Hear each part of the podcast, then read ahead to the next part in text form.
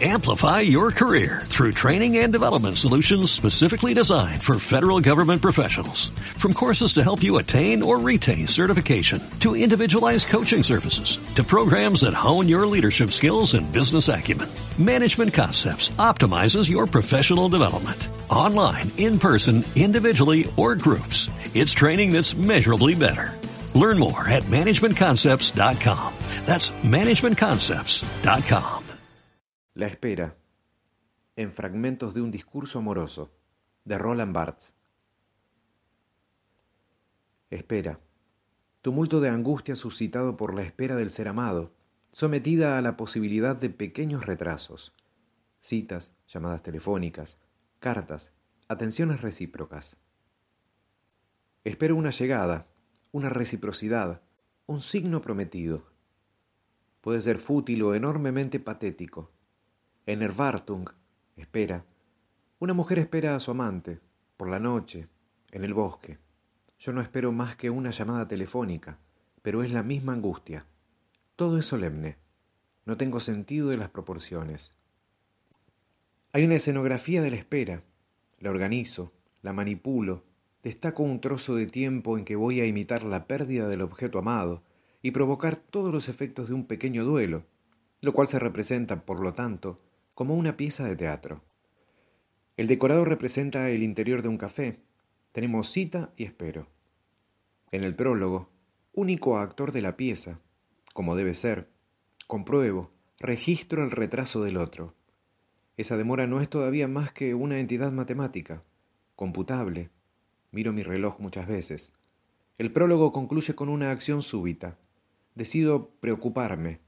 Desencadeno la angustia de la espera. Comienza entonces el primer acto. Está ocupado por las suposiciones.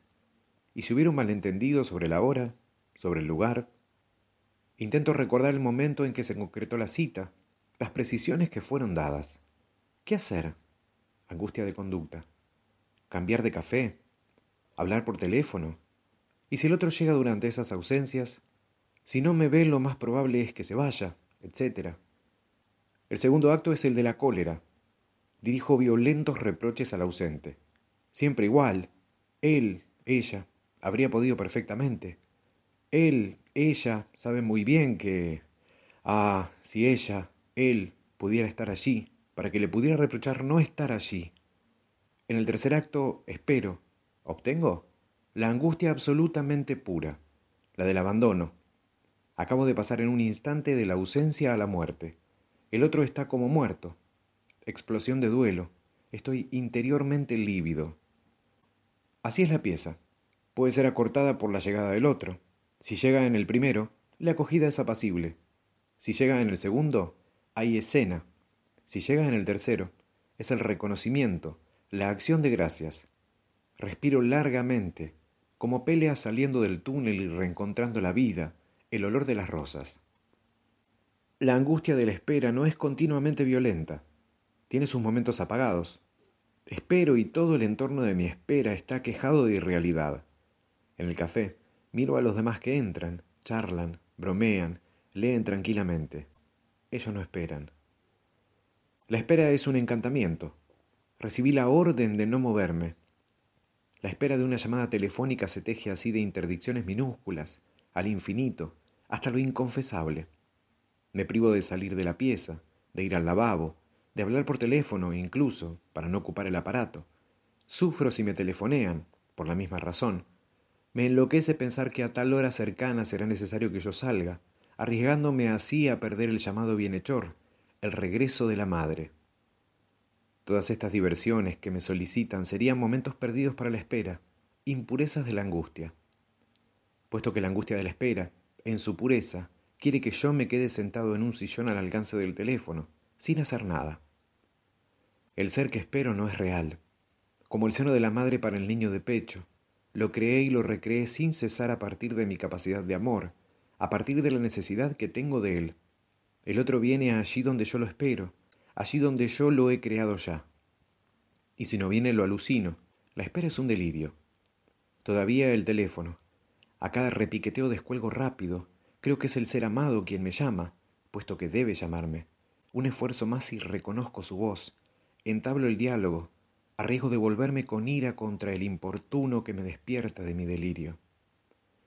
En el café, toda persona que entra, si posee la menor semejanza de silueta, es de este modo, en un primer movimiento, reconocida. Y mucho tiempo después que la relación amorosa se ha apaciguado, conservo el hábito de alucinar al ser que he amado. A veces me angustio todavía por un llamado telefónico que tarda, y ante cada importuno creo reconocer la voz que amaba. Soy un mutilado al que continúa doliéndole la pierna amputada. ¿Estoy enamorado? Sí, porque espero. El otro, él, no espera nunca. A veces quiero jugar al que no espera. Intento ocuparme de otras cosas, de llegar con retraso, pero siempre pierdo este juego. Cualquier cosa que haga, me encuentro ocioso, exacto, es decir, adelantado.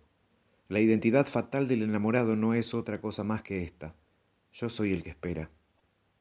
En la transferencia se espera siempre, en lo del médico, el profesor, el analista.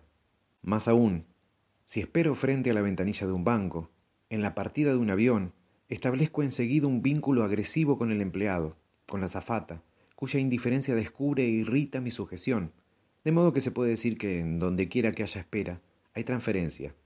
Dependo de una presencia que se divide y pone tiempo a sudarse, como si se tratase de hacer decaer mi deseo, de agotar mi necesidad. Hacer esperar, prerrogativa constante de todo poder, pasatiempo milenario de la humanidad. Un mandarín estaba enamorado de una cortesana. Seré tuya, dijo ella, cuando hayas pasado cien noches esperándome sentado sobre un banco, en mi jardín, bajo mi ventana. Pero en la nonagésimo novena noche, el mandarín se levanta, toma su banco bajo el brazo y se va. La espera, en fragmentos de un discurso amoroso, de Roland Barthes.